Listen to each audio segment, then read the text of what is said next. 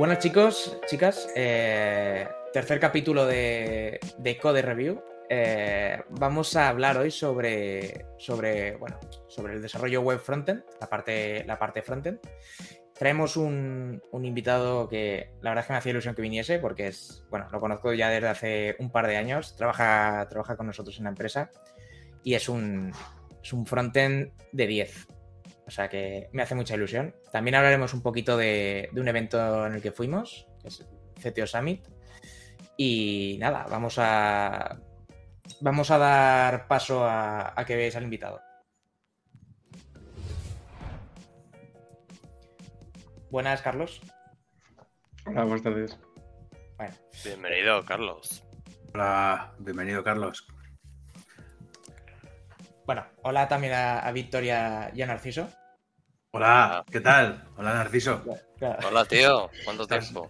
En mi cámara sales de abajo. ¿Puedo, ¿puedo, sal ¿puedo sal saludar hacia abajo, tío? Ah, bueno, tú saluda donde quieras. Yo no te voy a hacer ni caso, así que lo mismo da.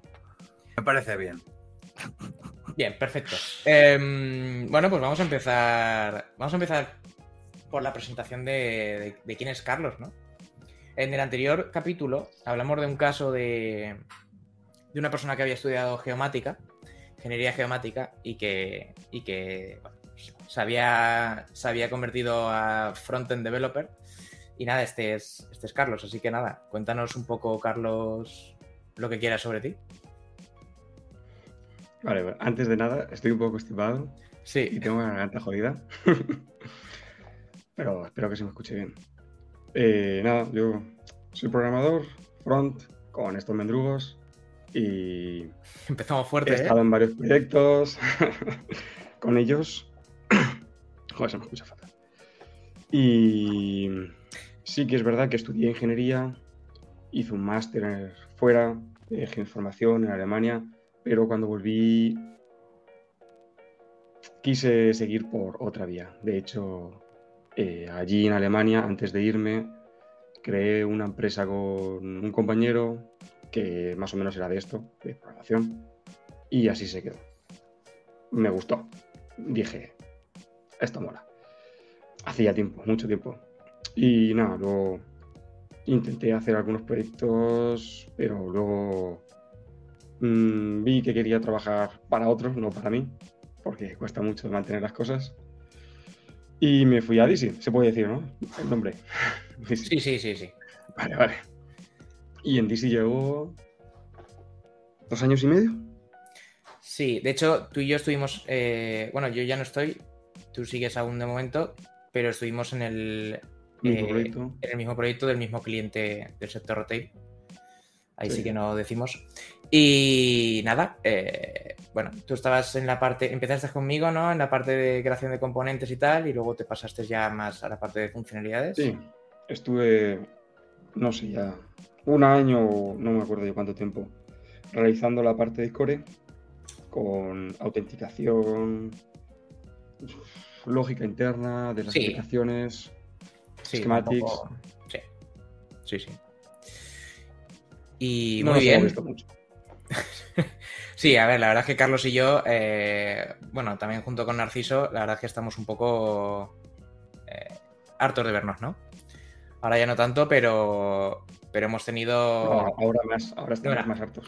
Bueno, ahora más, ahora más, es verdad. Pero bueno, oye, eso es lo que tiene las amistades, ¿no? Que al final Mm. te cambian de proyecto y- Amistades, y... dice.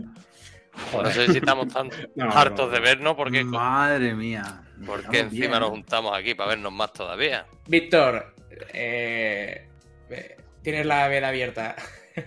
no, lleva, no, lleva ni, no lleva ni cinco minutos y ya nos llaman mendrugos y, y que no somos amigos. Es verdad. Bueno, no pasa nada, yo. Siéntete libre. yo- Ah, No, no, no, yo me las noto. Yo me las noto. El- esto es karma, tío. La vida es como un boomerang. Lo que das, recibirás, tío.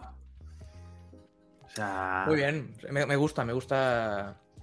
Me gusta cómo, cómo hablas, cómo locutas las cosas también. Vale, perfecto. Pues nada, Carlos, ¿algo más que contar? Estás con nosotros en DC, ¿no? Desde hace dos años y pico.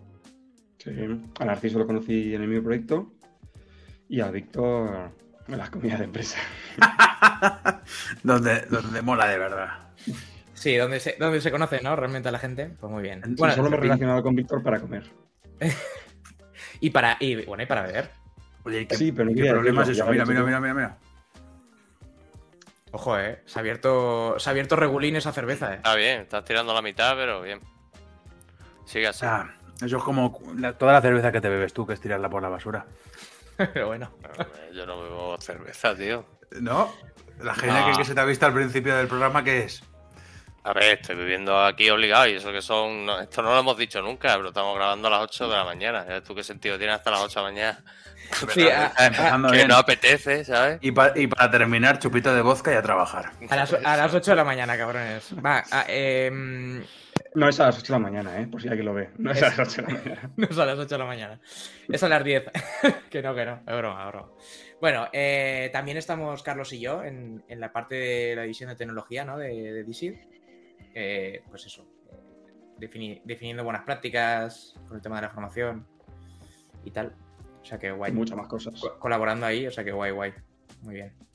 Y nada, eso es todo por la parte de Carlos. Eh, Víctor, se te ha ido la cámara, ¿estás? Víctor se ha ido sin decir ni adiós. Víctor se ha muerto. Eh, bueno, pondré una foto de archivo ahí hasta que cargue otra vez. Y ya está. O sea, eh, yo, creo que, yo creo que ha cerrado el navegador y... Es Y posible. Así que... Bueno, vamos a empezar, ¿no? Pues, Y ahora sí, Eso os ha mareado con la cerveza. cuidado. Ahora es el momento de... De atacarlo.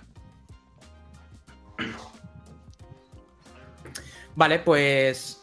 ¿Te ha salido, no, Víctor? No lo sé qué coño ha pasado, tío. Yo, yo, yo creo que le has dado, yo creo que le has dado a cerrar al navegador y, y a la mierda, ¿no? No, de repente se ha salido, te lo juro. Bueno, no pasa nada. Vale, nada, no, no hemos dicho nada. De hecho, vamos a empezar ya. Que llevamos siete minutos y luego la peña se queja de que, de que por qué dura tanto esto, ¿no? Eh, bueno, vamos a hablar primero de- del evento en el que estuvimos Carlos y yo el otro día.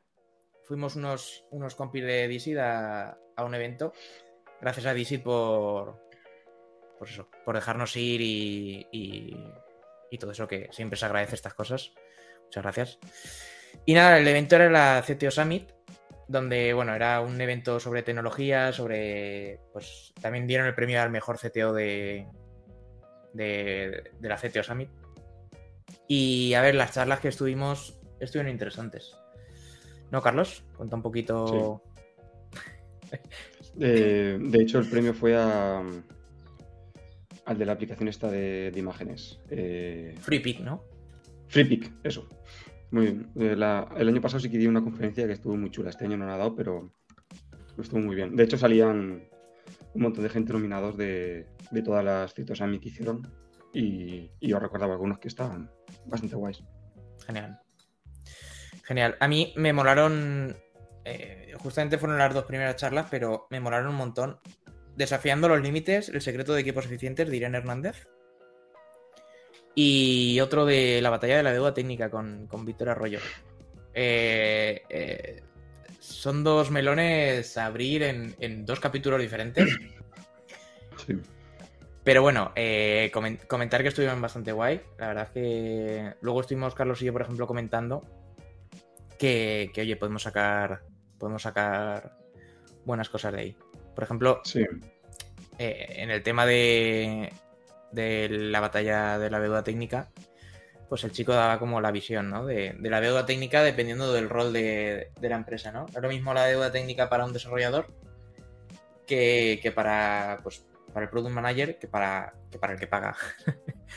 que para el que paga las horas. Entonces, claro. Estaba bien, estaba bastante chulo. Eh, luego también hablaron mucho, ¿no? De, de, de todo el tema de inteligencia artificial Muchísimo. muchísimo. Esa ha sido la, la tendencia de este año y La ética sobre eso. la ética sobre, sobre inteligencia artificial. Y bueno, no sé si eh, Narciso y Víctor no estuvisteis, pero bueno, no sé si queréis comentar algo sobre lo que estamos hablando.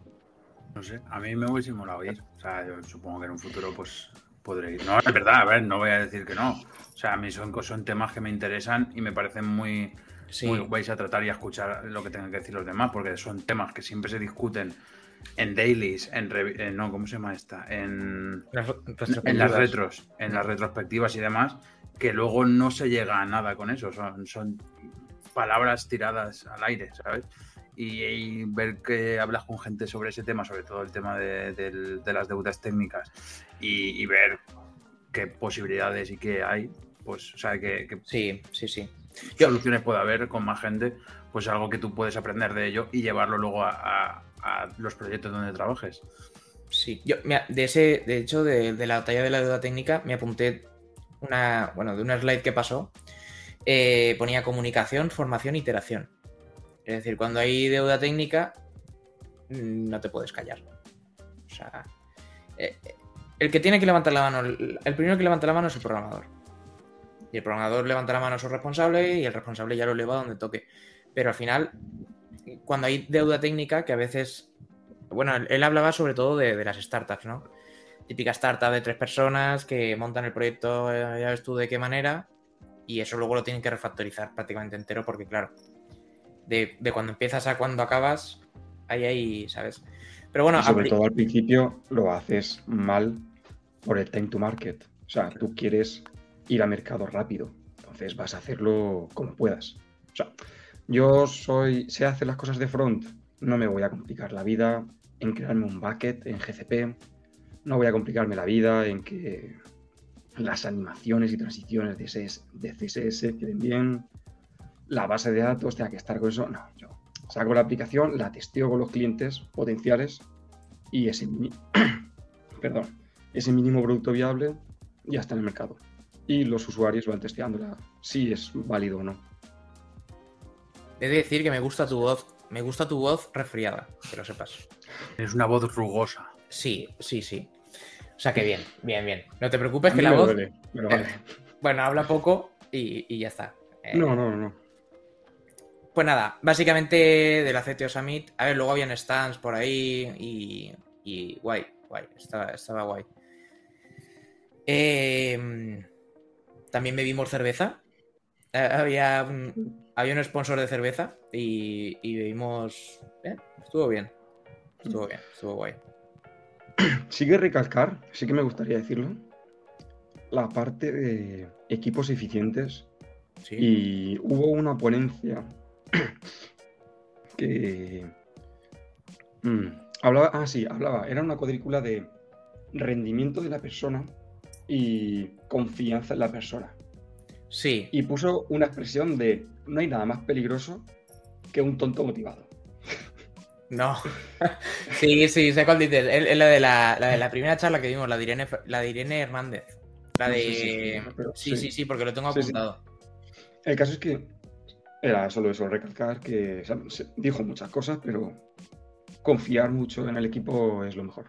Aunque Sí. no tenga experiencia. Básicamente ponía la cuadrícula de.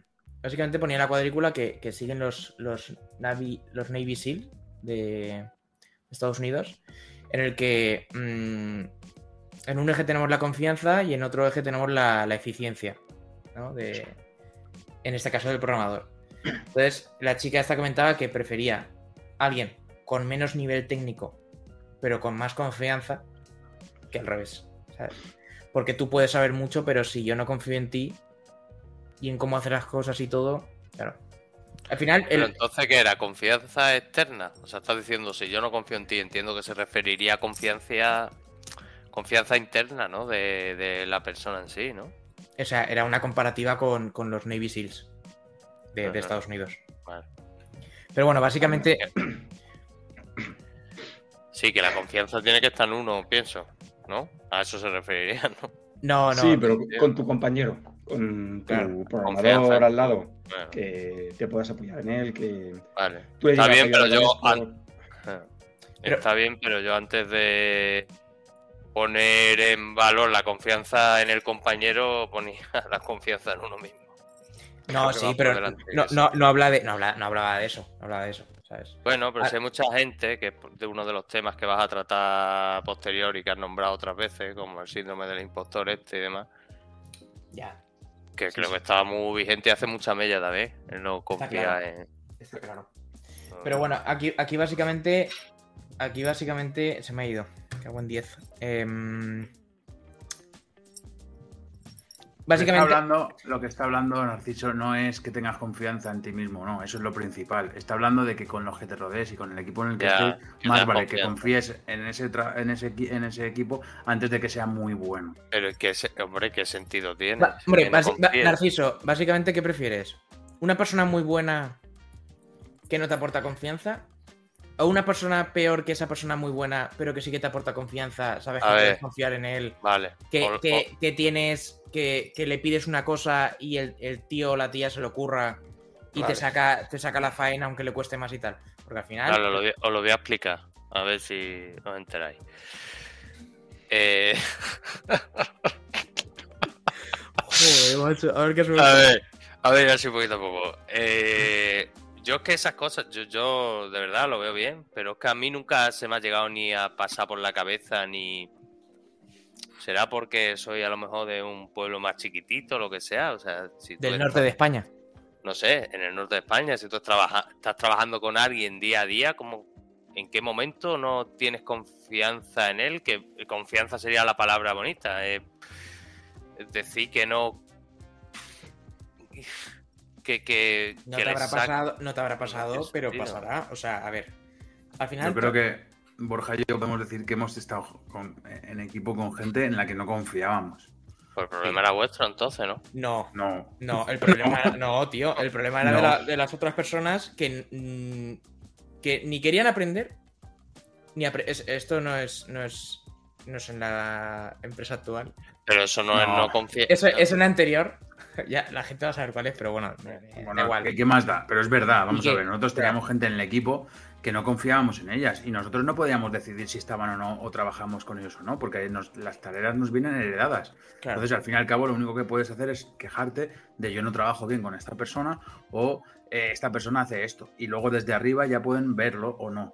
Pero tú también tienes que saber que puedes Claro. confiar en la persona que tienes al lado. Yo aprendí mucho porque Borja confiaba en mí. Entonces me cedía muchas cosas que para mí eran, eh, eran más complejas en ese Eran momento, pero le echaba, co- le echaba huevos, le echaba coraje, le echaba ganas y las sacaba adelante.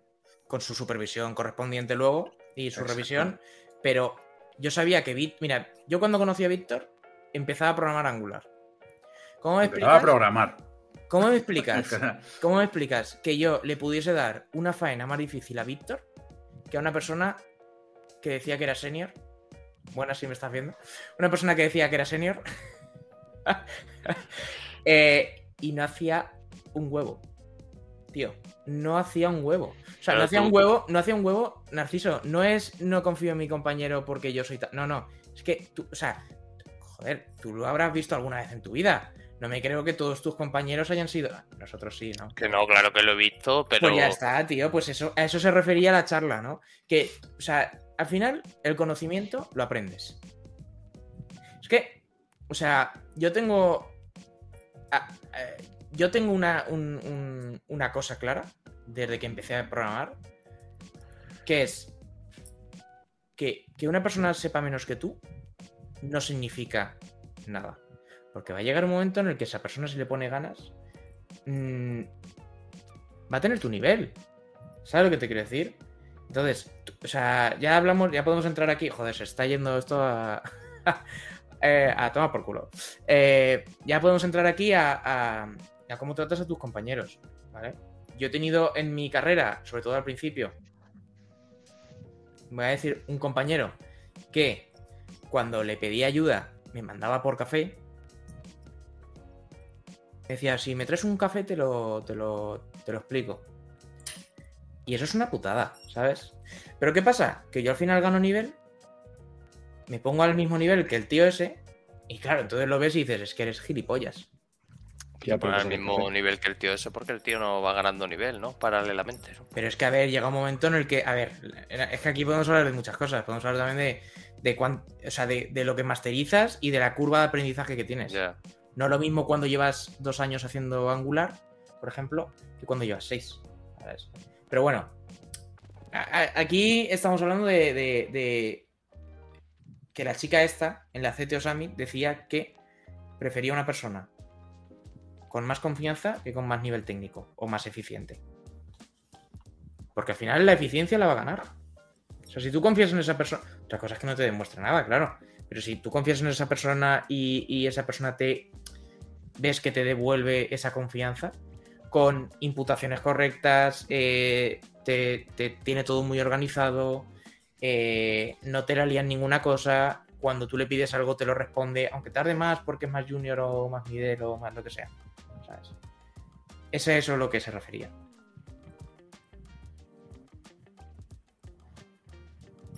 No lo pilla, tío, el puto narciso, tío.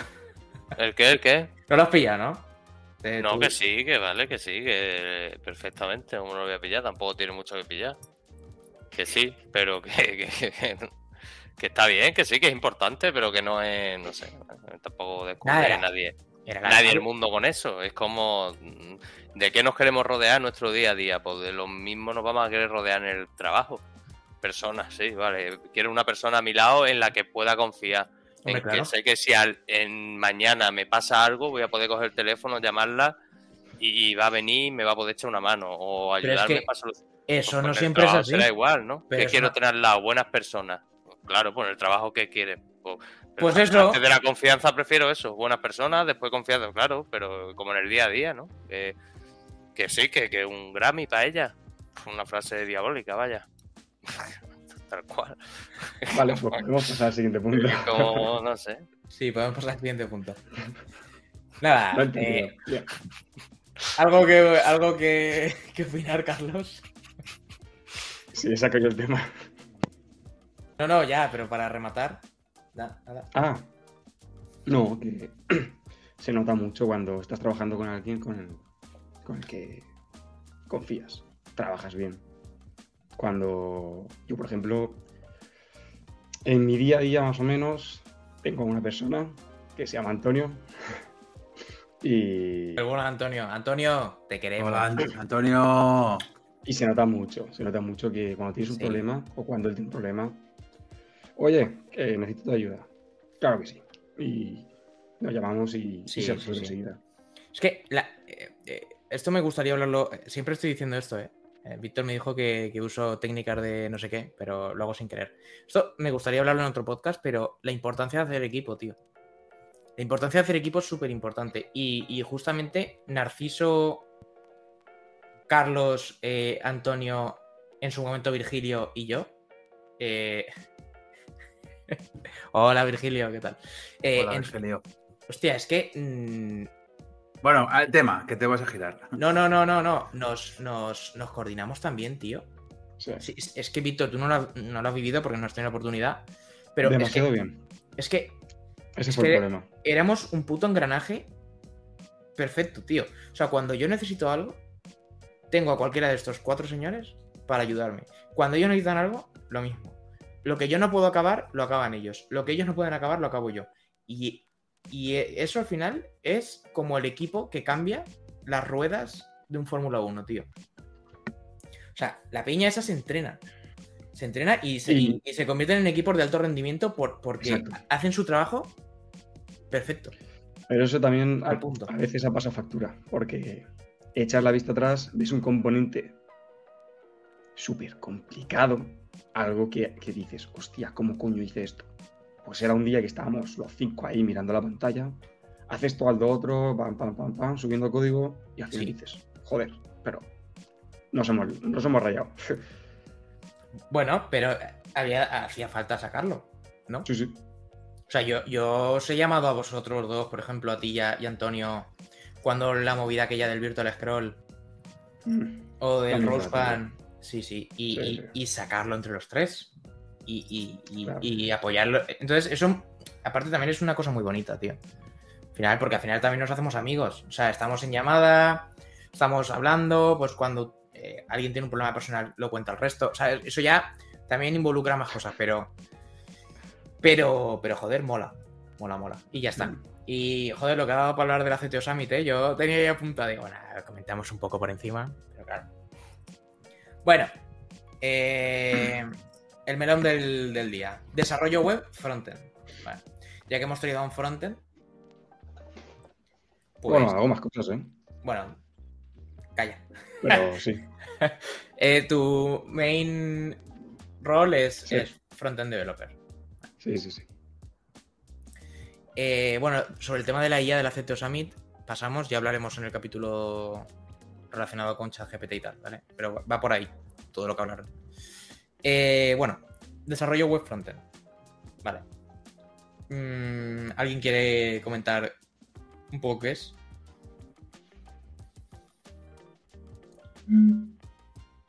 Eso es. Un soplido en la cerveza. Yo creo que, Carlos, tío, tú ¿Qué? que vienes hoy, cuéntanos. Claro ¿Qué es el frontend, tío? Pero y- Pues una página web y ya está. Y se sirve en Spring. No, no, qué broma, qué broma. Vale, venga, te, te echo un, te echo un capote. No, no, no, no hace falta, hace falta, tranquilo, tranquilo. En el mundo front, nosotros programamos, por ejemplo, con Angular, pero todo viene de JavaScript. Bueno, hay anteriores, ¿eh? Pero yo no era tan mayor para programar en eso. Bueno, para Y- tampoco hace falta ser muy viejo. Pero es Bueno. que PH... uf, me- habló el que tiene treinta y pico. No digas Eso Carlos, que dije en el primer capítulo, me presenté con 21 y ahora llegas tú aquí y dices que tengo 30 y pico, tío. Ya, Hombre, y- y 21 Extremadura cada estaba al norte de España. Sí, y te, y te repito lo que te dijo Víctor, 21 en cada pierna. Cabrón. Pues, ¿cómo se lo explico yo a mi madre, por ejemplo? Tú tienes una página web y lo que ves es el frontend, la parte frontal, la visual. Los datos, a no ser que esté moqueado, pero eso no se lo digo, los datos vienen de un servidor, que es una cajita que está en la nube. Bueno, a ver, puedes tener un, hierro en local, pero solo serían para casos aislados. La página tiene un HTML, un CSS y un JavaScript. Que al final eso es lo que se compila. Es así y punto. Aunque tú tengas TypeScript, todo lo que quieras. Y con doble clic en el index HTML se te abre. Ya está. Eso es el resumen. Y a volar. Sí. Y sí, a sí. volar. Luego, obviamente, aparte del server-side rendering, nosotros utilizamos Angular, que es un framework para front, que, tiene type- que está basado en TypeScript. Y es un framework, no una librería. Que Eh, tiene muchas cosas integradas. Buen matiz. Buen matiz. Con matiz. Buen matiz. O- o no voy a hablar de las otras porque no las he usado, soy sincero. Pero siempre he usado Angular y me quedo con Angular. No, comentar. eh, Lo único que puedo comentar de las otras. eh, eh, bueno, y Svelte, que, que hizo una poco hace. Que, que al final son librerías. ¿Sabes? O sea. mm, hay muchas empresas que usan React, no tantas que usan Vue. Y. Y también muchas empresas que usan Angular. Eh, la diferencia entre Angular y el resto es que Angular es un framework. O sea, Angular te da el kit de supervivencia premium. Te da la gestión del routing, te da. Pues te, da un montón de cosas. Te da el, doble bindeo de, de, de variables con la template. eh, te proporciona módulos. O sea, te, te da un montón de cosas que con React, por ejemplo, pues tienes que apoyarte en otras librerías. Porque esa es una librería. Entonces tú en tu aplicación de React te tienes que instalar React y 10 o 12 cosas más. Sin saber mucho de React, ¿vale? Tampoco quiero hablar que aún vendrá alguien de React y me dirá, tú no tienes ni puta idea que bla bla bla. Pues no, porque he estado Sí. desde el 2016 con Angular. Ya está, básicamente. Por eso, no vamos a hablar de los otros. Vamos a hablar de los usado. cállate, mejor. No te, va a ver, no te vaya a venir de rebote luego. Sí, sí, por eso. Pero bueno, eso es eh, lo que hemos dicho sí que es verdad. Es un framework y, lo otro, y los otros son una librería. Que es, es- es una diferencia clave. Y ahora viene mi madre y te dice, ¿y eso a mí qué? ¿Cómo Claro. se hace la página web? Claro. La, la página web, el HTML, eh, el lenguaje de marcado, yo pongo etiquetas, contenedores, lo que sea. Eh, elementos de texto, de, de dibujo, lo que sea. Obviamente es mucho más complicado, pero vamos a resumirlo. El, luego, un archivo CSS para los estilos. Obviamente puede ir en línea, pero mala Eh, práctica. eso es muy mala práctica. Mala práctica. Pero- Lo corto, lo corto luego en. Lo corto luego en. Sí. Y luego. eh, No, no lo cortes. Qué broma. Qué broma, qué broma. Y luego tenemos el TS, que cuando nosotros compilamos, el código se transpila a JavaScript. Pero bueno, eh, tenemos, nosotros programamos en TypeScript normalmente. Y, y la verdad es que se pueden hacer muchas cosas porque está, lo hacemos por clases, todo muy bonito, A ver, creamos decoradores. pa- para matizar lo que está diciendo Carlos, ya que, ya que lo está diciendo muy bien, eh, TypeScript es eh, un lenguaje de programación basado en JavaScript. Es JavaScript super con set. esteroides. Es un superset, exacto, es JavaScript con esteroides, es un superset de, de JavaScript en el que te proporciona eh, clases, interfaces, herencia, Tipado. tipado, tipado Ah. estricto, tipado estricto. Muchas gracias, TypeScript. Y, y todo viene porque JavaScript, bueno, está hecho como está. Eh, yo no soy fan de JavaScript. El, el otro día vi un vídeo de, de Nate Gentil donde, así de rebote, como yo voy a explicar ahora, explicaba el, cositas de JavaScript. Y está interesante, ¿eh? O sea, JavaScript nace porque un tío de Mozilla eh, se pone a hacer un lenguaje de programación.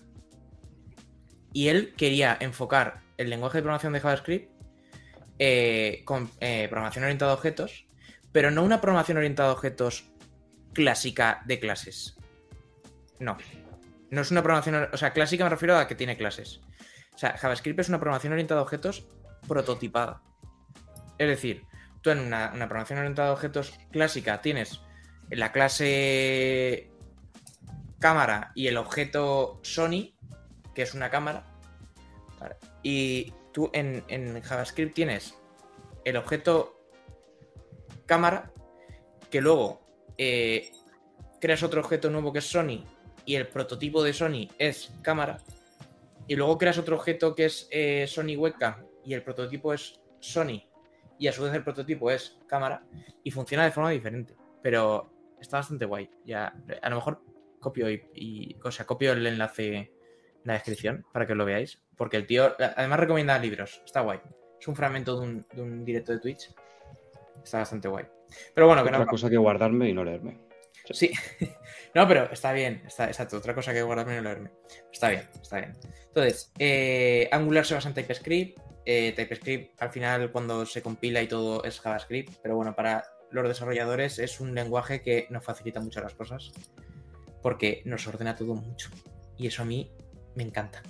¿Sabes? Entonces tenemos la parte, como ha dicho Carlos, es el desarrollo web es la parte visual de una aplicación. Vale. Eh, y para ejemplificar esto, para la gente que no tenga ni puta idea de programación, es tú abres Instagram, ¿vale?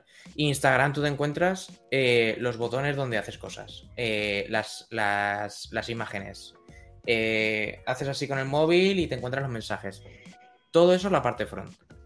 Y toda esa carga de datos, la validación del usuario, eh, bueno, parte de la validación del usuario, parte de la validación de que yo como Borja puedo ver esta foto, o Víctor como Víctor puede ver esta foto que yo no puedo porque no sigo a esa persona, todo eso se realiza por la parte del servidor, que es básicamente la que se encarga de manejar los datos, eh, consultarlo a una base de datos y devolvértelos, o guardar, o actualizar. Vale, pero hoy nos centramos en la parte visual. Punto. Ja. La parte visual de las aplicaciones, que no tienen por qué ser solo páginas web. O sea, no es lo mismo una página web que una aplicación web. Vale. Y podemos abrir el melón de que es una SPA. Sí, alguien-. Perfecto. Si alguien quiere comentar- Aplicación de página única. Index. Hay un index HTML y ya está. ¿Alguna ventajilla de eso? ¿De qué? De las SPAs. Pues la velocidad, ¿no? La carga dinámica de, Vale. de cualquier estructura de la página, de cualquier parte de la estructura, ¿no? Pues Sí. al tenerlo todo disponible en el mismo Vale. index HTML, uno, la velocidad, dos, pues el conocimiento, a lo mejor, el conocimiento de los datos, ¿no? Que están todos sobre el mismo. Y lo más importante, Narciso, creo que es la experiencia, la experiencia de usuario, tío.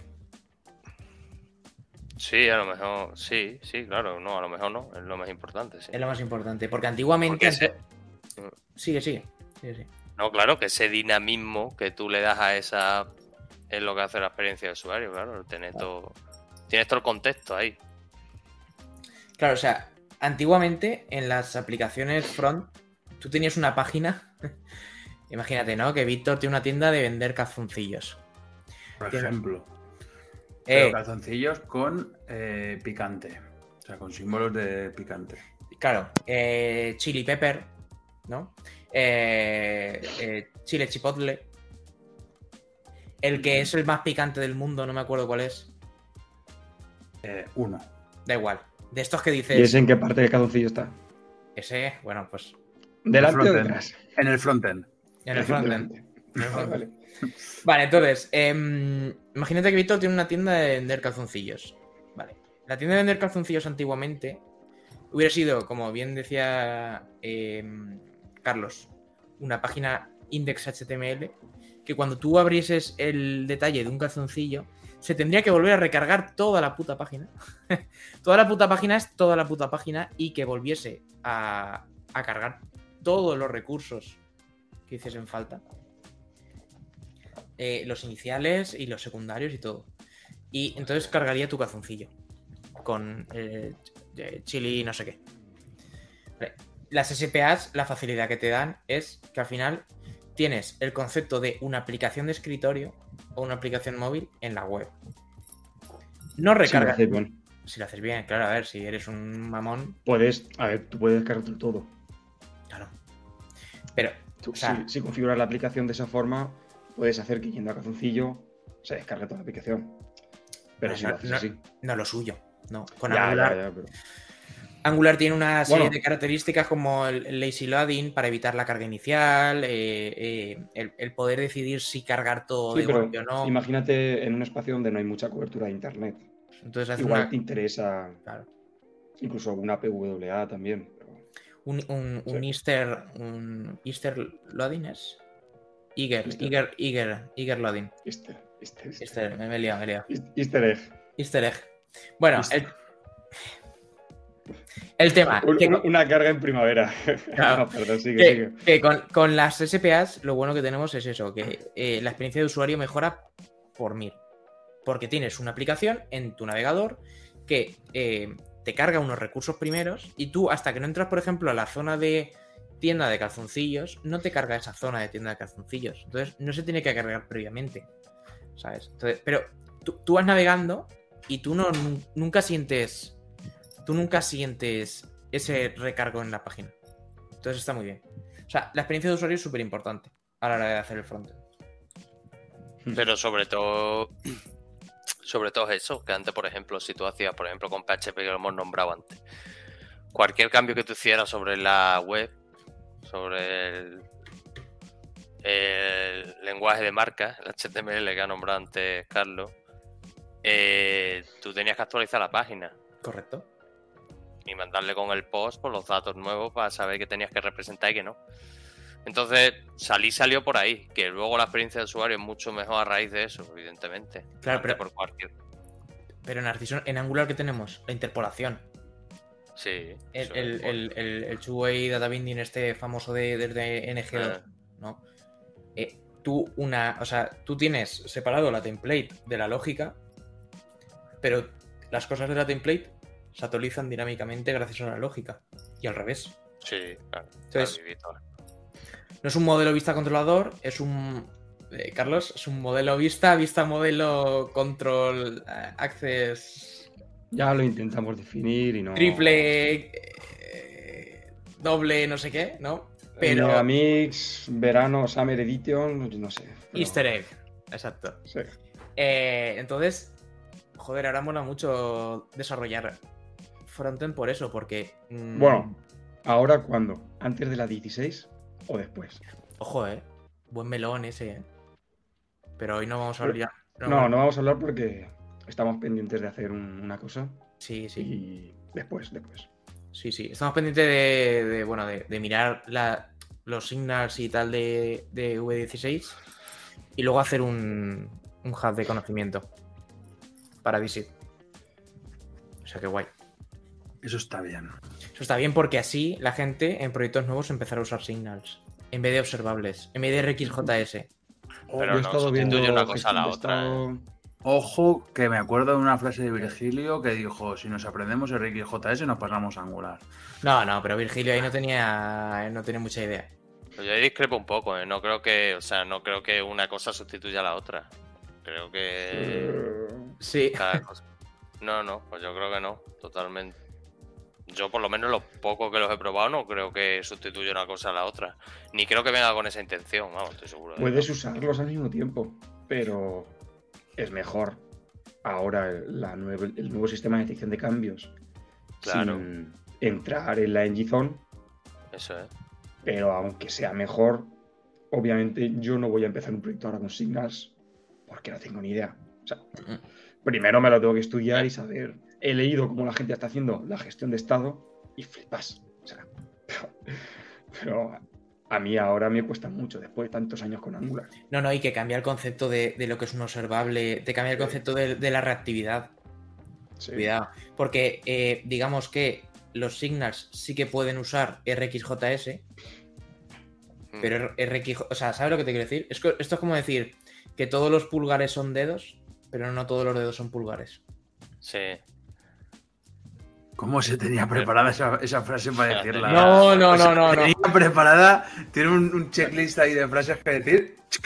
Check. No, reconozco que esa frase la digo bastante. Es como todos los jacuzzis son bañeras de hidromasaje, pero no todas las bañeras de hidromasaje son jacuzzis. O sea, es la misma frase, Borja. Bueno, es tu opinión. Mm. Pero vale, nos hemos desviado. Pero que bueno, que te quiero decir que por el, a lo que íbamos, que por el tema rendimiento y demás, lo que han nombrado ahora mismo, eh, yo por ahí no lo discuto. Ahora que venga directamente a quitar RxJS en medio, vendrá a quitar RxJS en un ámbito. Pero en ámbito, por ejemplo, de peticiones al servidor de 20.000 historias más, ahora no vamos a nombrar aquí, estoy seguro que RxJS, si RxJS es la librería más potente, por lo menos Sí, ahora por el ámbito Sí, que hay. sí. O sea, no creo que venga aquí a quitar nada de eso. sí, sí, sí, está claro. Pero bueno, ya hablaremos de, de la V16 y de, de todo este rollo. Sí, sí, Cuando, claro cuando nos lo empapemos, ya te vienes, Carlos, otro día. Eh, te nombramos ya directamente colaborador de, de esto, de esto llamado quedar a beber cerveza. Y cada uno en su casa solo. Y. y ya está. Vale. Claro, al final. La, la soledad de una. La soledad. Co- co- Así code como si review. nunca bebiésemos solos. Espera. Code- co- voy, a, voy a ponerlo, el título. Code Review. La soledad de una cerveza. Protagonizado por Borja. Bueno, como último punto ya ahí dejamos de hablar de Angular. Eh, casos donde usar Angular frente a otras. Yo es que Sí, React lo uso. Sí, sí. Yo es que React lo uso siempre porque tal, porque cual. Mira, es que me he hecho un bootcamp y, y se usa React. Ok. Pero cuando te piden. Ya, ya. Pero cuando te piden una aplicación gorda. ¿vale? Un tiburón, una ballena de aplicación. Una ballena de aplicación. Vale, pongamos un y ejemplo. no, la y no la tienda de, de tu primo Pepe que vende cuatro láminas de dibujos al año. Exacto. Vale, te piden una aplicación donde es un portal que gestiona cosas. Tiene tres roles. Dependiendo de los roles, cambias entre, entre pantallas. Eh, puedes acceder a unas, no puedes acceder a otras. Dependiendo del rol, puedes ver a unos, puedes no, no puedes ver a otros. O sea, toda esa lógica. O sea, para aplicaciones grandes. va, Angular. Eso es así. A ver, Un yo- inciso. Eso que dices lo sé porque lo pone en internet, pero no porque lo haya probado. Yo lo he probado. Bien, Narciso. Yo lo he probado, yo lo he probado. Y con Angular es bastante cómodo, eh, la verdad. Aquí sí que estamos un poco. a- a- a- sí que ya traería a alguien de React y que. Y, y que hable. claro, que Que necesitaríamos reaccione. Y que reaccione. Pero contacto. O yo, sea, yo he hecho aplicaciones de esas. Y. Y. Vale, Angular, como punto negativo. tiene a lo mejor una curva de aprendizaje, una curva de aprendizaje un poco mm, difícil. Vale, un pelín. Ok. Pero cuando superes esa pequeña curva, luego es todo hacia arriba. Y punto. Entonces te sirve para hacer aplicaciones pequeñas, medianas y grandes. Y en la grande rinde muy bien. Porque tienes la, carga, la carga perezosa con los lazy, eh, puedes gestionar con los wards eh, quién entra y quién no entra a los sitios. Eh, puedes crearte hasta decoradores, que esto es de TypeScript, pero bueno, mm, Angular usa TypeScript. Puedes crearte decoradores custom para comprobar valores en A o B. Mm, la interpolación. tienes un montón de cosas que te facilitan hacer una aplicación robusta y resistente a, errores. Y ahora habla Carlos que quería hablar. Se me ha olvidado. Perfecto. Eh, Mentira sería. Eso. Mentira sería. Ah, sí. A colación de lo de la curva de aprendizaje, yo creo que lo más difícil que tiene Angular es el sistema de detección de cambios y la, la Zone. La Zone, para quien no lo sepa, es un fork de ZoneJS. Eh, y para decirle a Angular que la página se actualice, hay ciertas cosas que. Joder. Que. ha tenido buen día, ¿eh? Sí. Que entren ahí. Tú divides los procesos en microtareas y en macrotareas. Y las macros son aquellas tareas que se tienen que desplazar y entrar en esa zona eh, de una forma grande, no como las micro. Las micro se hacen rápidamente. Y eso ya ahí entraríamos en sincronía y asincronía, pero eso da para otro podcast. Pero eso es lo que a mí me parece más difícil. A ver, pero cuando tú estás empezando, tú todo eso no lo ves.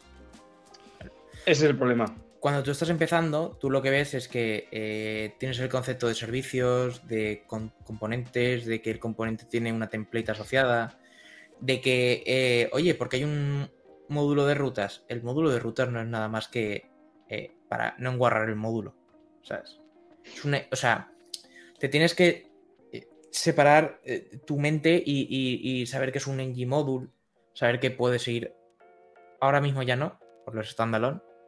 Pero bueno, puedes separar las cosas en módulos o no. Eh, tienes un componente, ese componente tiene que estar declarado en un único módulo. O no, con el standalone. Es que joder, ahora con el standalone la, explicación se alarga al doble, tío. de pereza.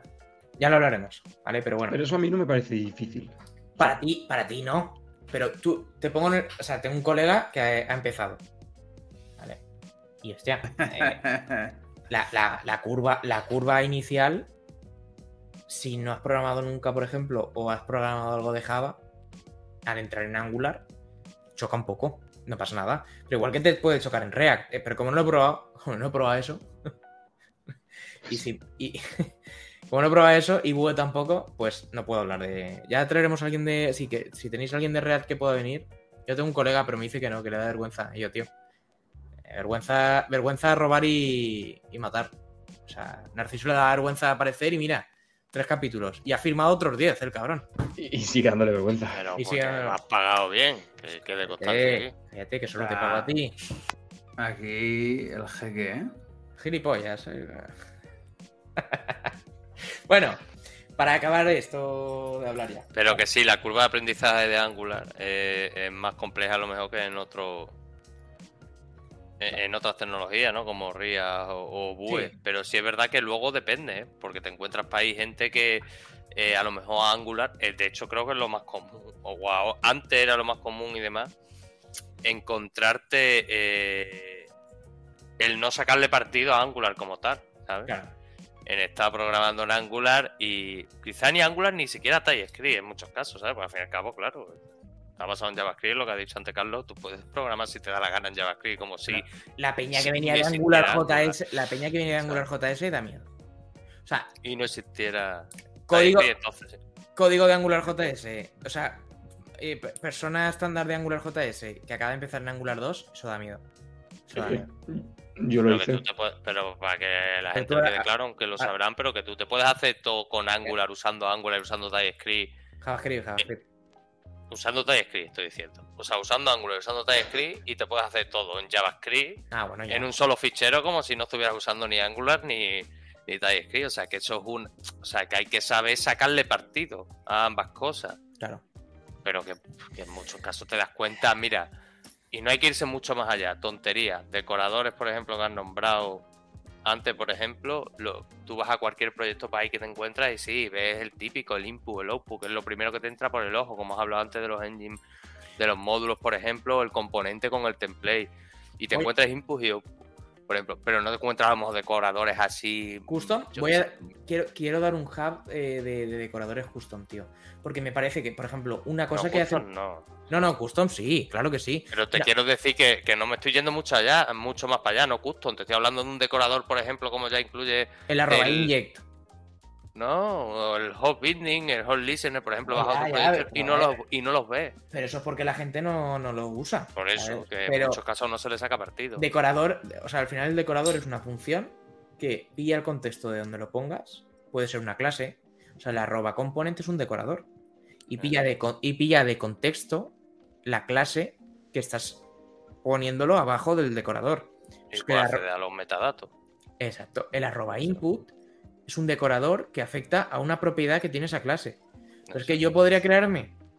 Vamos a rayarnos. Yo me podría crear un arroba eh, boolean input que extendiese del decorador boolean, o sea, extendiese el decorador input y que aparte hiciese el coerce boolean para que da igual lo que le pases, sea un dato booleano siempre. Que eso, por ejemplo, Eso- Carlos eso, y, por ejemplo, Carlos, tú y yo nos hemos comido muchos inputs de eh, eh, Eh. value igual coerce boolean de- del CDK de Angular Material y tal y tal y tal, y no te hace falta. Tú te, te montas un. Entonces, quiero dar una charla de decoradores justo. está claro. Mismamente ahora, por ejemplo, Angular la ha metido al input para poner los requeridos, si no me equivoco, ¿no? Una de las pruebas requiere Por y demás. Claro, tú puedes, claro, eso puedes claro, coger y claro. hacerte el que quieras. puedes hacer lo que quieras, pero bueno. Ya hablaremos de eso, que eso da. Es que esto da para hablar mucho, macho. Pero bueno, eh, quiero hablar el último melón y nos vamos ya todos a tomar por saco. La importancia. Y esto a Víctor le va a gustar. La importancia de tener un mínimo de diseño. O sea, tener un mínimo de, de- de sentimiento de diseño haciendo frontend. Tío, no, a ver. Y aquí me voy a enfadar yo. ¿Me dejas que me enfade, Víctor? Te dejo que te enfades. Tío, si eres frontend. Mira, Carlos, cómo se ríe. Tío, si eres frontend, me cago en 10. O sea, ten un poco de gracia. O sea, no te digo que tengas que diseñar la página web, porque no te toca. Eso está el diseñador web, el diseñador UX UI, bla, bla, bla, bla. Pero, tío, si tú ves que un botón no encaja en un lado, no lo dejes ahí. Sé curioso. Habla con diseño. ya- No. Y esto es así, Narciso. No, no, es así, por supuesto, pero que ahí ya nombré que muchas empresas grandes están metiendo, Tírale, separando tírale, tírale. el, tíralo el ahí, desarrollo funcional de la maquetación. Tíralo por ahí, tíralo por ahí. Eso ya lo están haciendo, cuidado. Pues eso es una cagada del tamaño Para de mí tío. lo es, porque es de, por, por la dependencia que se genera, ¿eh? No porque no vea que puede hacerlo perfectamente uno y otro y diga, mira qué bien, sino por la dependencia que generas de que eh, es otro eslabón más en la cadena y está tan unido el, lo que es la maquetación a, a la lógica funcional, a lo mejor, de, de esa página, que al estar tan unido, separarlo lo que hace Sí. muchas veces es poner bloqueo en el desarrollo de las tareas, ¿sabes? Correctamente. De, de hecho, yo el Pero otro, que se ve mucho. el otro día se lo, se lo comentaba a Carlos, a, a mi responsable de- del proyecto. Saludo, Carlos. A Carlos. Sí, sí, gracias, Carlos. Eh, vaya rey. Que, tío. Bueno, saludo, saludo, Carlos. Yo se lo he comentado el otro día. Un frontend va desde eh, la regla CSS más chorra de la aplicación, pasando por la maquetación, pasando por la lógica de los componentes, pasando por la seguridad que tiene esas rutas, pasando por, por, por cómo compila toda esa aplicación. Y que el compilado sea correcto, que no haya eh, dependencias articulares y que no haya mierdas. O sea, no, yo es que maqueto. Vete, vete al parque. Maquetas solo, vete al parque. Porque es que cuando te saquen de ahí, ¿qué vas a saber hacer? Bueno, pues otra cosa más, es como antiguamente. Antiguamente No, era el stack y todo. No, Y lo seguramente- mismo. No podemos trocear, Narciso. No podemos. eh, y esto es una opinión que tenemos, creo que todos. No podemos trocear el- el- la, la actividad del front. Que yo pienso que no, pero que antiguamente seguramente también pensaría en su momento. No podemos trocear el yo montarme a lo mejor eh, eh, mi, mi backend con mi servicio y hacerme la tarea en dos días porque me he hecho yo mi servicio que voy a consumir yo y demás. Y, y- y me monto y me saco la tarea a lo mejor en nada y no tengo dependencia con backend ni, ni, ni nada y mm, no tengo ahí que si contrato a lo mejor de, no sé, del Swagger, cualquier historia, no tengo nada. Sí, pero en el momento de separar. que te quiero decir que todo es el concepto, ¿eh? que muchas veces ahora te parece raro, pero que a lo mejor dentro de aquí a unos años se hace y... y- y- No creo. y- no No creo porque es lo que dices tú, pierdes, pierdes el contexto. O sea, pierdes el contexto. O sea, ¿tú, tú qué haces maquetando y el otro haciendo lógica. Tío, el que maqueta primero tiene que saber la lógica para maquetar bien. Si no, luego te encuentras eh, exceso de divs, exceso de, de contenedores, de, de, de, de- de- de trozos eso, DOM que, que- Entonces, claro. O sea, yo veo bien lo que tú comentas, ¿no? O sea, antiguamente estaba la- el concepto monolito, monolito Super Plus, que era, por ejemplo, eh, back en Java, frontend en JSPs o, o con la capa, una capa con el framework ZK o con cualquier Sencha, ¿sabes? Cualquier cosa. Y todo estaba junto, Que- que- ¿vale? Y ahí en el momento en el que separaron front y back, eh, todo el mundo dijo, oh, guay. Oye, ¿a quién se le ocurrido? dijo esto? guay, a lo mejor no dijeron guay, ¿eh? Es lo que te digo, a lo mejor tenían la misma sensación que tenemos hoy en día nosotros, no lo sabes. Lo sé. y, pero que lleva razón, seguro, si es lo que te pasa, yo, o sea, lo que estás diciendo. Eh, un maquetador no va a meterse en la lógica, entonces eso va a ir sobrecargado seguramente. Otra cosa, El HTML. Y seguramente lo que va a pasar, que es lo que pasa, es que vas a ir tú después cuando metas la lógica a funcionar, porque normalmente vas a maquetar primero, vas a llegar y vas a remaquetar. claro. Y vas a quitar pues, contenedores que no hagan falta, clases que no hagan falta, Porque vosotros, vas a- ¿qué, hacéis, qué hacéis antes? ¿La lógica o la maquetación? maquetación. Depende, ¿no? Yo- No, no, maquetación, se- yo por lo menos cuando lo he probado así, ha sido maquetación primero. Y lo que pasa es eso, ¿no? Porque te lo maquetan estático, sin lógica dinámica y lógica funcional ahí, entonces te mete por lo que dices tú. A lo mejor, como has nombrado div, pues tres o cuatro div, cuando solo hace falta uno. Sí, o que a lo 20 mejor han, co- vectores. han copiado, han copiado el CSS así pocho de que No, genera el Figma o, o- o- o el, o el- o el HTML que genera el Figma y pum, ahora te lo pego ahí. No, tío. O sea, eso no es así. No, y luego que ellos tampoco, eh, un, por ejemplo, yo me he encontrado que tra- trabajábamos, eh, estábamos trabajando en Angular y esos maquetadores, por ejemplo, no sabían de Angular. Entonces te maquetan y no te componentizan. O sea, te quiero decir que luego tú coges- tienes que coger una maqueta a lo mejor de 200 líneas y componentizarla. Entonces muchas veces es como un trabajo ahí de alguien que yo creo que a día de hoy no se le está sacando partido. Y ni lo veo útil, lo que digo, porque te lo veo muy casado. O sea, si yo te doy la razón, pero que el día de mañana, por H o por B, pueda ser útil abstraerlo, o sea, no lo sé. Mira, volviendo a lo del Figma y lo que está diciendo Narciso, yo sí que veo muy útil el trabajo de un diseñador. O sea, ya sea UI, UX, las UX que sean. Mm, yo antes solía hacer mucho la lógica, los servicios, el HTML y los estilos. Obviamente los tienes que poner, pero en el momento en que viene una persona y te dice, mira Figma, o mira InVision, o mira lo que sea, Es Canva si quieres, y tienes ahí todo pintado, en diferentes resoluciones. Hombre. Eso pensarlo es complicado. Que tú pinchas y te da la variable de color. Hombre, Te claro. da cuánto mide esto, en qué display lo quieres. La verdad es que para un frontender Hombre, pero es que el for- eh, hombre, claro, pero es que un frontend no, ten- no tiene por qué diseñar el front. Un frontend tiene que saber hacer buen CSS y hacer Sí, buen claro. HTML para aplicar el diseño que te da el diseñador o diseñadora.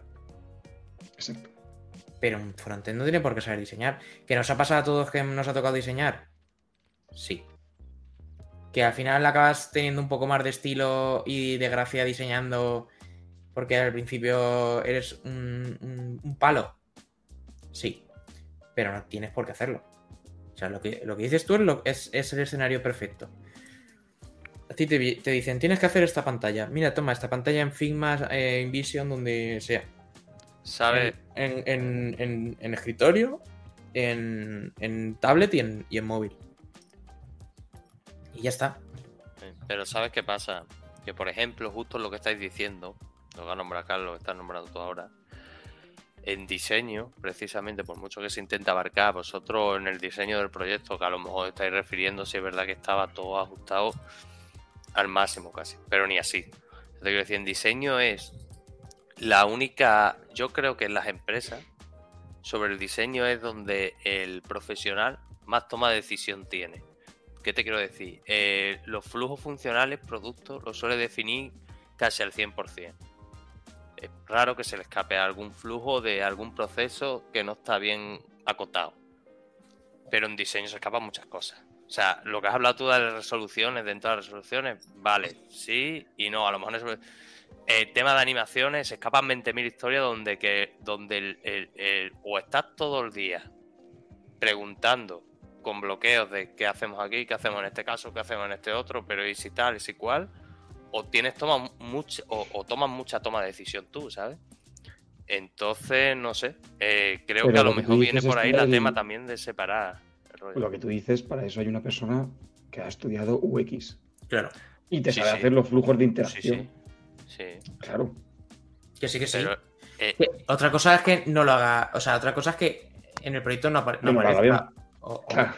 O que no lo haga bien. proyectos que Sí, no hay sí. UX muchas veces. o sea, Claro, y- pero, eso- pero eso es un problema. Pero eh, lo correcto es un- un- una persona que ha estudiado UX UI, que tiene.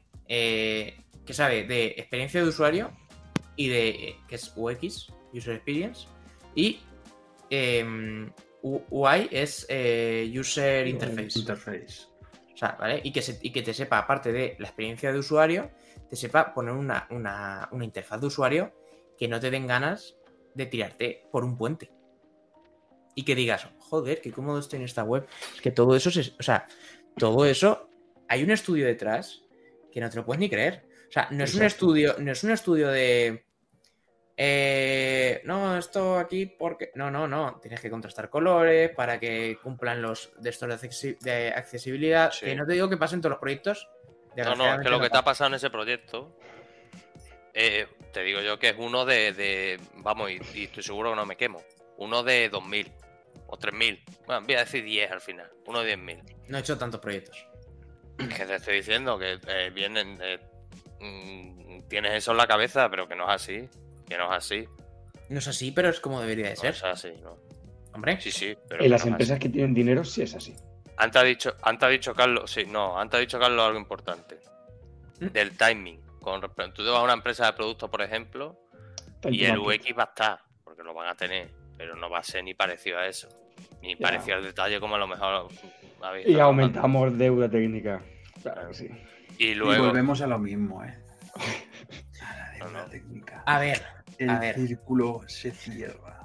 Y con esto acabamos pero el capítulo no. de hoy. Hasta mañana. eso sí, pero que no puedes darle expectativas a la gente con porque es que ese, e- ese detalle de diseño se va a encontrar uno de mil, te lo digo yo. Pero que Eso no va a pasar. Que no pase no significa que Y no aún así correcto. faltaba, porque tampoco es que hubiese animaciones, temas de esto, es lo que te digo, es que es muy difícil abarcar Pero, todas las pero- posibilidades. pero es que eso, o sea, eso es un. O sea, yo creo que en la, mira, la relación entre diseño y desarrollo tiene que ser una relación sana.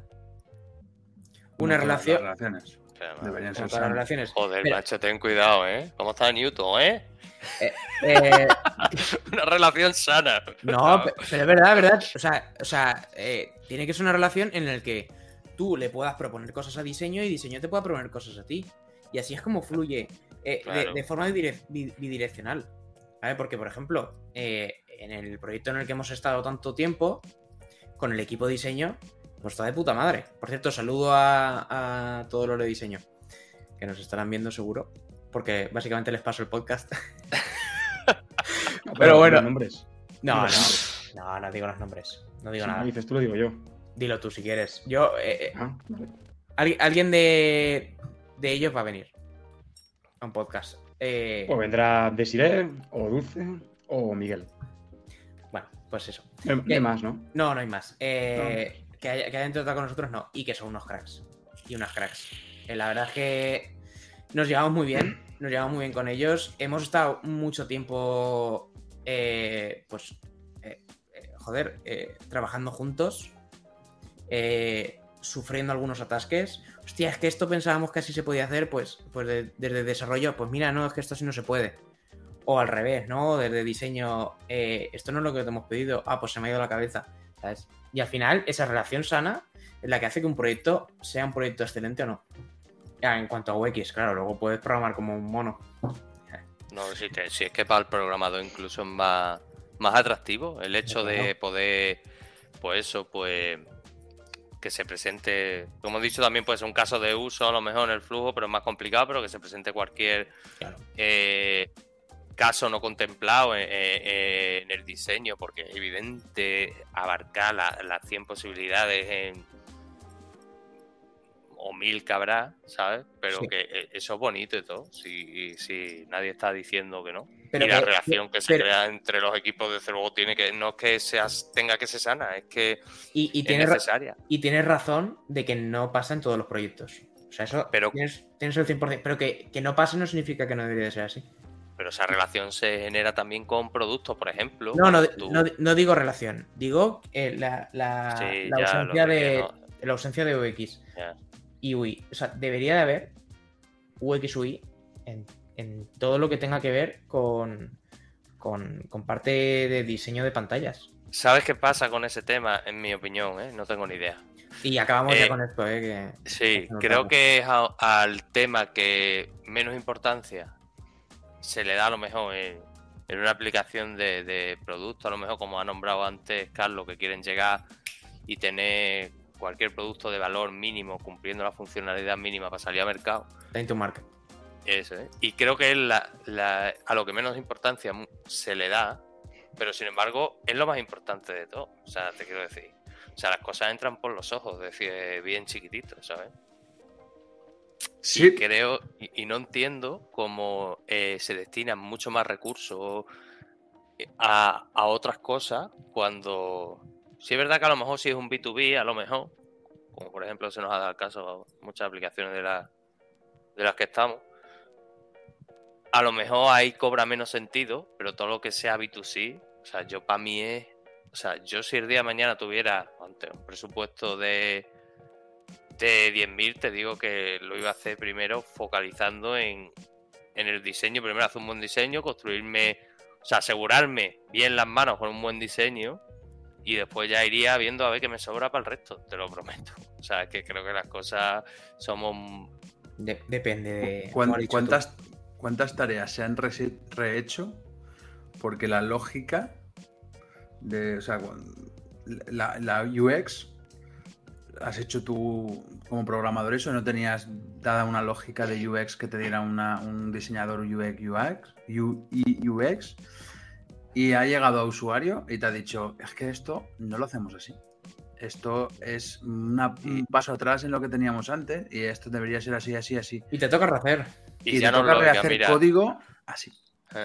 Pero si ya no es por hacer, mira, no, no sé si vosotros la típica historieta de véndeme de, de alguien, por ejemplo, que se le... eh, a lo típico de véndeme el bolígrafo, ¿no? No. Y... Firma, fírmame el papel. No. Véndeme este bolígrafo, ¿no? Y, y yo intento venderte el bolígrafo y no es que te intente vender el bolígrafo, que te intento vender la pantalla esa ahí atrás o un Ferrari mañana y como no... ah, Y no te lo vendo. Y hay personas, pues cogen el bolígrafo y te venden una historieta que lo compras. Pues al fin y al cabo, en la web, la expresión que hay es, es la visual. O sea, no tienes... No hay una forma didáctica hablando de, de expresar para yo venderte Es un muy entonces importante. te lo tengo que vender por el ojo. Es muy importante. Y, y nosotros como frontends tenemos el, el- O sea, no tenemos el deber de diseñar, pero sí que tenemos el deber de que cuando algo se vea mal o feo o raro, levantar la mano y decir, oye, esto, esto aquí huele a, a- Tío, levanto la pantalla y tengo los campos descuadrados o, o es que este, este icono no está centrado en no sé dónde. No, no, no, yo lo dejo pasar. No, no, me cago en tu prima. Eh, en tu prima, Narciso. No, pero la tuya no. ¿Sabes? Me cago en la prima de quien sea porque no mola, no toca. Pero bueno.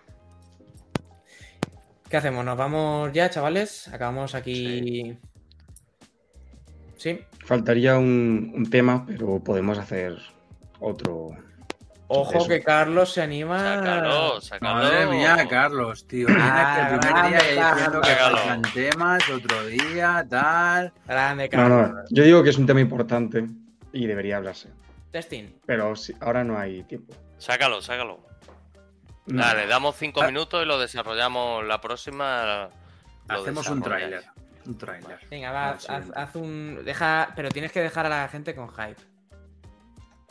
Con hype. Sí, con el, con el gusanillo. Con. Uf, Testing. Vale, ¿Cuál siguiente. usas? no sé. ¿Te gusta el TDD? ¿No te gusta? Las pipelines deberían pasar los test. sí. Yo creo que para, para ese tema deberíamos traer a. O sea, tenemos que sacar los, los pasos prohibidos y llamar a Virgilio. Ojo, eh. Podríamos llamar a Virgilio. Ahora, si me vais a hacer currarme un, un layout de cinco personas. Porque claro, ya que, ya que la ha sacado. Ya que la ha sacado Carlos va a venir. No, no hace falta que esté, pero lo que queráis. Puedes venir. Hueco. Estás yo. invitadísimo. Esta es tu Me pongo, casa. me pongo al fondo. Sí. ¿Cedo el hueco, ha dicho el otro? Yo cedo el hueco. Bueno, Nar- A, Narciso, a Vigilio, perdón. Nar- Narciso está ahí en la. No, no, no, no, no, no, no. Tú tienes que estar con Virgilio a la vez. Sí, sí, sí, tienes que estar con Virgilio. Sí, sí, sí, sí, sí. Ahí, ahí, puede ser, ahí puede ser que me, me, me tumban el vídeo, ¿eh? Con estos dos juntos. Pero bueno, ¿Qué lo llamáis Virgilio? porque se le ocurrió a, a, A mí. a, a- a Víctor. Vale, vale. Porque no queríamos, o sea, como no, deci- no sabíamos si decir su nombre o no, entonces ahora se llama Virgilio y se va a llamar siempre Virgilio. Entonces, Virgilio. cuando venga aquí, se le va a llamar Virgilio. tal cual. Rotulado Virgilio. Lo rotularé como Virgilio. Y ya está. Él puede hablar de Cuba, que estuvo Sí, haciendo. sí, sí, él estuvo con Cuba y, y puede, puede hablar de ello. O sea que guay. Eh, pues nada. mm, ¿Queréis decir algo más? ¿O, o cierro Lo que queráis. Entonces damos el tema del testing para otro día, ¿no? Dejamos el tema del testing para otro día. Sí, sí. Bueno, nada, eh, decir que oye, cualquier duda que tengáis de frontend no lo podéis preguntar. Vamos a seguir hablando del frontend porque al final es, es nuestro nicho. Y Y lo aunque- único que no. No, hombre, no. Y aunque, aunque, por ejemplo, nos puede gustar backend o, o CICD o, o, por ejemplo, Carlos, que, que le mola todo el tema de, de cloud y tal, al final trabajamos de esto y es la, eh, la- la experiencia que más tenemos es aquí. Entonces, cualquier duda, eh, pues nos podéis preguntar. Luego, nada, eh, muchas gracias, Carlos, por venir. Muchas gracias, que sabemos que estás malo, has hecho un esfuerzo. Ahora vas a salir y vas a decir, me cago en Dios. Qué dolor de No, me garganta. voy a sonar. Me voy a sonar. Ya está. El dolor de garganta es porque, aparte de pues, estar constipado, he dado una charla de 5 horas esta mañana y estoy. Estás cao, ¿no? Cao técnico. Tengo una garganta. Vale, pues paramos ya. No, Víctor y a Narciso, muchas gracias por, por venir también. Eh, sabéis que podéis venir cuando queráis. Sobre todo a Narciso, que tiene un, un contrato de 100 episodios ya pactados. Bueno, yo hasta que no me llegue el dinero. Y de nada. momento el próximo no. Bueno, al menos, al menos te llegó la plantita, que la tienes ahí visible. exacto. Sí, Encima que te, re- partita, sí. te regalo una maldita planta, tío. Y, y- Pero bueno, oye, en el siguiente capítulo seguiremos hablando del frontend, que creo que es bastante interesante. Y, y hablaremos de testing. Hablamos de testing, ¿vale? Y luego hay que pensar alguien de backend. Para el contrapunto, ¿no? Para que venga y diga, eh, los de front pintéis cajitas. Vale. O sea que hay que hablar, hay que hablar con alguien de backend, a ver quién quiere venir. Eh, preguntaremos por, por. Seguro que. Seguro que alguien. No, no, en, en Dizzy hay mucho backend. Seguro que algún crack o alguna crack quiere venir a, a decirnos cómo van las cosas, ¿no? Por el otro lado. Pues nada, chicos, eh, nos despedimos aquí. Bueno, Hasta luego. Adiós. chao.